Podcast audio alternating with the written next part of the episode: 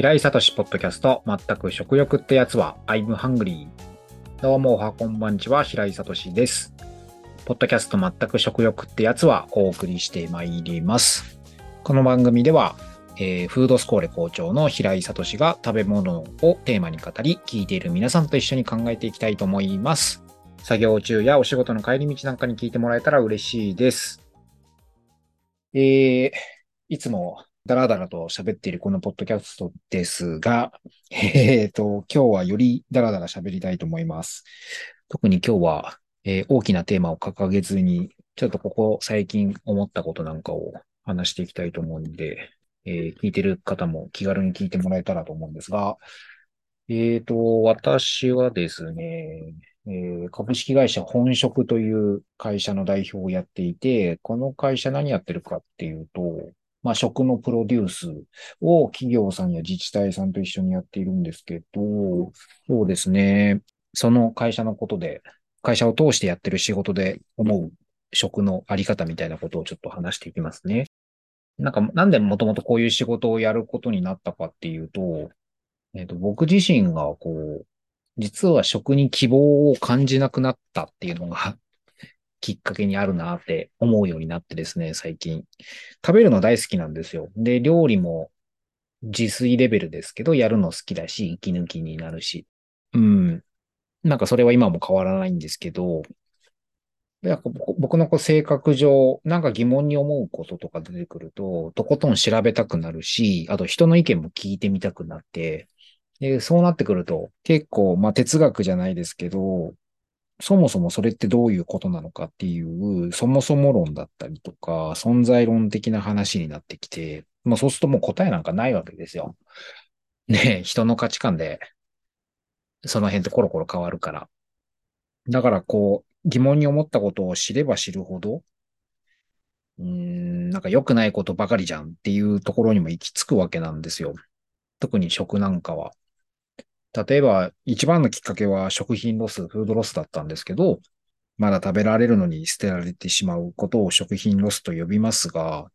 僕が興味を持ち始めた2012年から2013年あたりはですね、まだその言葉自体が定義もされてない、なかなかったんじゃないかな。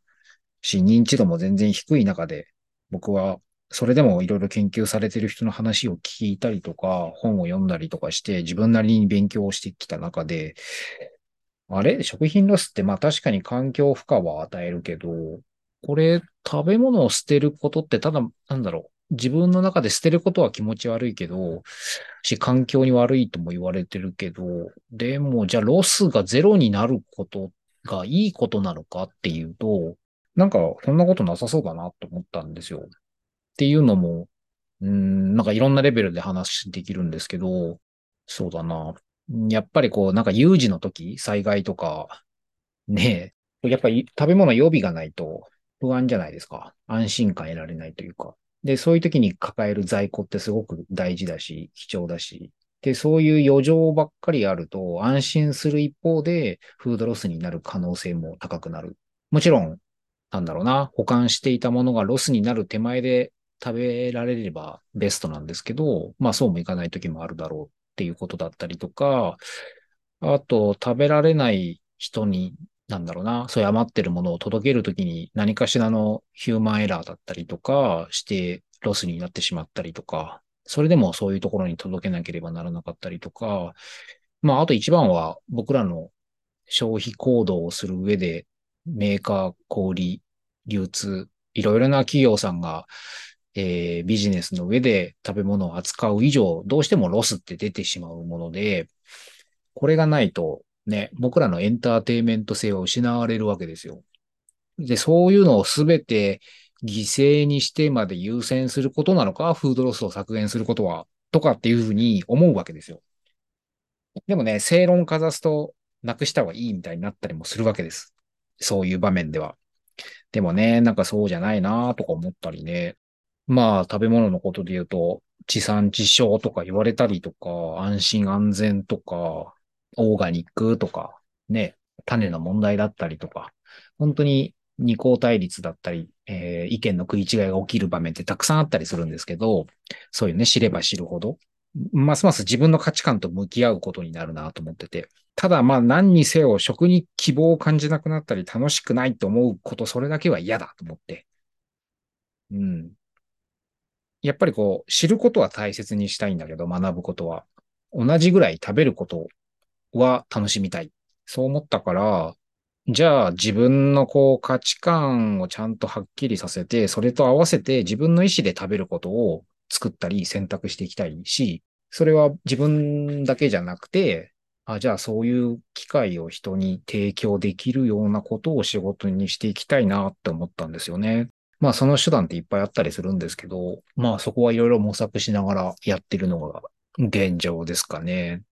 だからこう、食の世界って見えない世界なんですよ。見えづらい世界なんですよ。いろいろ裏のこととかね。まあ食だけじゃないんですけど、なんかそういうでも見えない食あと失われている食とかそういうところを描いて届けようとも思ったし、食卓に愉快な風をっていうスローガンで僕らはやってるんですけど、本職が作るもので誰かがいい意味で食べることにどうでもよくなれるものを作りたいなっていうふうに、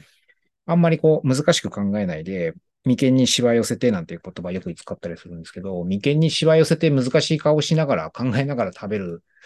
ことって多分面白くない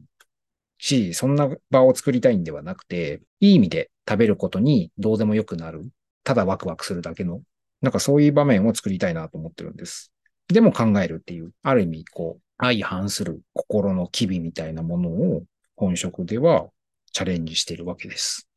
んなんかよく、僕最近あ、地元が東京の高円寺で、高円寺といえば阿波踊りが有名な祭りで、年に一回、その祭りの時期には地元の人たちが、まあ、久しぶりなんていうふうにあったりするんですけどちょっとね、コロナ禍で3年4年できてなくて、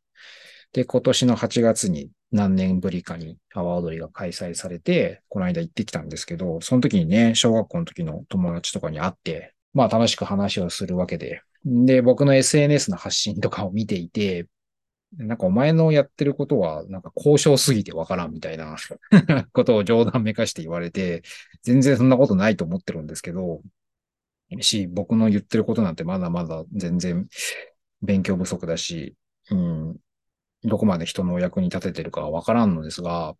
まあでも、なんだろうな、そういう、僕は、まあそう思わせてしまってるっていうふうに思っていて、なんかそうじゃなくて、もっとこう、食べることに対して楽しく好きなように生きていいなと思っていて、人って。でもそうできない何かが今の時代ってあって、好きなように食べることはいいけども、好きなように食べてると、なんかいろんな問題があるっていうのが今の現状で、それがだんだんこう、可視化されている。あと人に注意されるようになってきた SNS もあったりとかして。んだからちょっと生きづらいよね、なんていうのが、これからもっともっと加速するような気がしていて、うん、だからこそ、なんか今やってることが交渉っていうふうに思われるんじゃなくて、もっと普遍的な価値観になればいいなと思っ思われるようにしたいなと思ってるし、まあ何より食を学ぶこととか知ること、あとこれからどうやって食べていこうみたいなことをいかにエンターテイメントにするかっていうことが、えっ、ー、と、できそうな気がするんですよね。うん。ただ、うちの会社だけとか僕だけではできなくて、うちの会社を手伝ってくれてるいろんなメンバーとも一緒に考えながらやってるし、えー、それを企業や、えー、他の自治体さんとも一緒にやってるっていうのが今ですかね。何ができるかなっていろいろ考えてるんだけど、あ、今日はずっとこんな感じです。あの、だらだら喋ってるんで、あの、文脈も何ももしかしたらおかしいかもしれないけど、お許しください。もう手短に行こうと思ってるんですけど、だから、今僕はやっぱりこう、もう約10年間ぐらいフードロス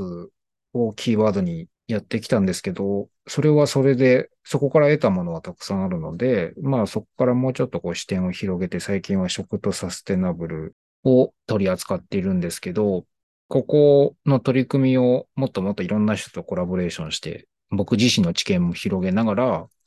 いろんな人の課題、悩みを解決するような企画とかを提案したり、クリエイティブを制作していきたいなと思っているし、もっともっと先の話で言うと、これは僕自身のチャレンジでもあるんだけど、えっ、ー、と、さっき食の見えない部分を描いて世の中に提供するって言ったのとつながるんですけど、僕は今大学で地理学を勉強していて、なんで地理学かっていうと、地理学って、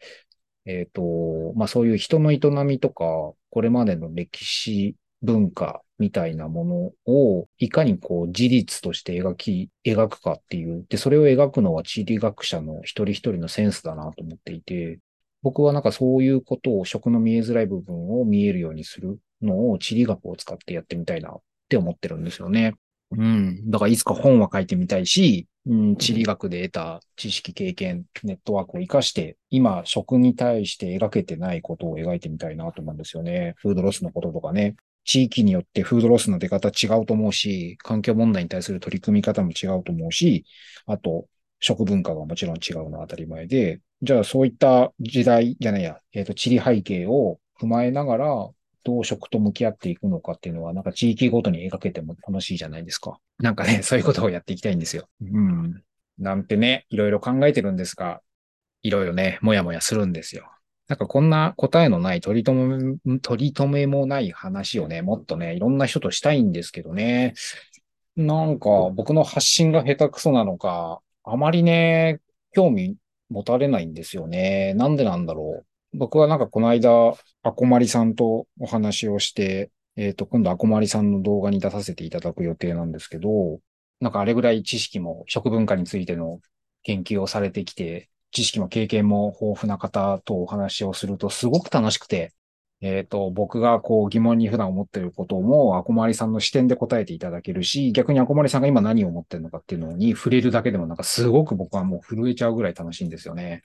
あんまり感情を表に出さないから伝わってないかもしれないけど、アコさんには。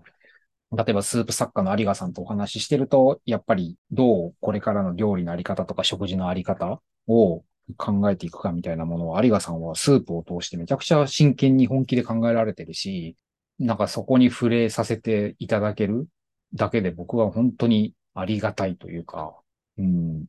僕が発信する SNS にコメントいただいたりとかね、ああ、やっぱりなんか有賀さんの視点面白いなとか、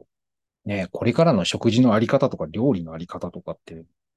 真剣に考えてるんですよね。うん。で、もちろん、アコさんも、有賀さんも、それ以外のお付き合いいろいろさせていただいている方も、答えを知ってるわけではないし、答えなんかないんですよね。それでも、自分なりの、なんですかね、行き着く先みたいなものを、ある意味、弓道道を求めて弓道されてるし、あれは何なんですかね。うん。どこから来るんだろう、そういう好奇心って。僕もそうなんですけど。そんなことをしょっちゅう考えてますよ。もしかしたらね、別に誰かに頼まれたわけでもないのに。もちろんお仕事として何かこう書き物をするとか、そういう依頼は皆さん終わりだと思うんですけど、そういう方たちは。そうじゃない部分で、常に誰かに頼まれたわけでもないのに何かをこう、問いを作り、えー、世の中に発信し問いかけ、自分自身でも研鑽されてるっていうね、すごいっすよね。理想の台所とか求めてるわけですよ。ぜひね、有賀さんとか、あこまりさんとか、お金屋さんとか、いろんな方の発信しているものを読んだり聞いたりしてほしいです。もしかしたら僕の役割はそういう人たちを紹介する役割かもしれないですね。今話しながら思いました。なんていう取り留めもない話をしましたが、今日はあんまりダラダラ話す予定はないので、この辺で終わりたいと思います。番組ではこれからも食にまつわること、あと僕がその食周りでやってるお仕事を通して感じたことをお話、おしゃべりしていきたいと思います。ではまた次の食欲ってやつはでお会いしましょう。平井聡でした。